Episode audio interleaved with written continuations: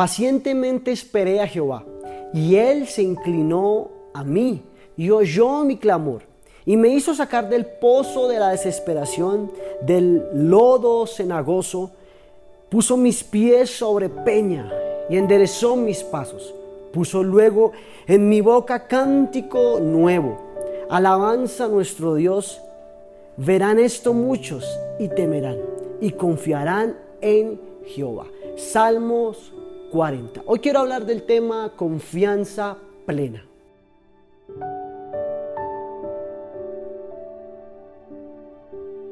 El temor es un espíritu del mal que conlleva a la confusión.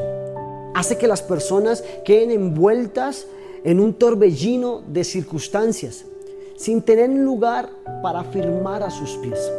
David nos habla de la paciencia que el creyente debe de tener mientras que espera confiado en el Señor, del clamor que se debe de levantar y de la seguridad que recibimos de tener una comunión con el Padre. Definitivamente, como dicen por ahí, es, es desesperante esperar, es difícil esperar, desespera esperar. Pero el salmista habla de cómo experimenta la paciencia esa, espera que tuvo en Jehová. ¿Qué tuvo que hacer? Dice la Biblia que después de que él esperó, Jehová se inclinó a él y oyó su clamor. O sea, no era cualquier tipo de búsqueda de la que estaba, la que estaba hablando el salmista. Era una búsqueda intensa. Dice que fue un clamor. Después de que Jehová escuchó, después de que David desarrolló la paciencia, dice la Biblia que lo hizo sacar del pozo de la desesperación. Déjame decirte algo, tal vez estás pasando igual que David, tal vez estás pasando por un pozo de la desesperación, por un lugar oscuro donde no hay luz, donde te sientes perdido, donde sientes que el Señor no está contigo. Pero a través de lograr aprender a confiar plenamente en Dios, Jehová puso los pies del rey David sobre peña y enderezó sus pasos. Puso en sus labios un cántico nuevo, alabanza al Señor.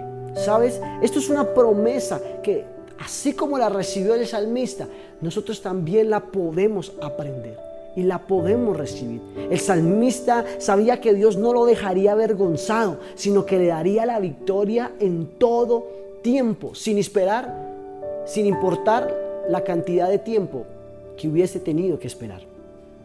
Dios nunca deja nada incompleto. Él nos dio todas las cosas para que las disfrutemos abundantemente.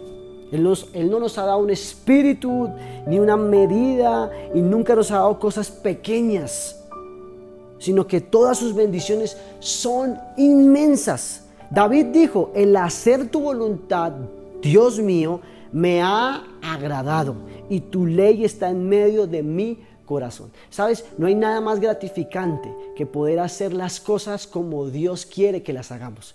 No hay nada más gratificante de hacer la voluntad de Dios. No hay nada más gratificante de poder dar esos pasos de obediencia guiados por el Espíritu Santo. No hay nada más gratificante de vivir aquí en la tierra, no bajo nuestras convicciones, ni emociones, ni lo que nosotros creemos, sino que qué gratificante es poder vivir en la tierra agradando a Dios, porque es agradable agradable hacer la voluntad del Padre. Es una satisfacción poder decirle a Dios, di este paso porque tú me dijiste, porque tú me lo confirmaste, porque era tu voluntad y no la nuestra.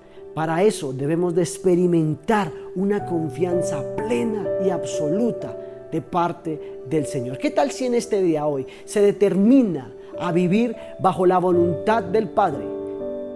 Se determina para que el Espíritu Santo tome el control de sus emociones, de sus decisiones y que sea Él quien gobierne cada área de su vida. Padre, te damos gracias hoy en este día por la oportunidad de continuar en este devocional, volviendo al diseño original. Padre, hoy aprendemos a confiar en ti, Señor sin importar el pozo por el cual estemos viviendo, de la desesperación, del miedo, del temor, de la angustia, Señor, confiamos plenamente, pacientemente, esperamos a que tú te inclines y escuches nuestro clamor, Señor, que cambies y que llenes nuestra boca de un cántico nuevo, de alabanza. En el nombre de Jesús declaramos que de nuestra boca saldrán palabras de vida y de bendición en el nombre de Jesús. Amén y amén. Feliz y bendecido día.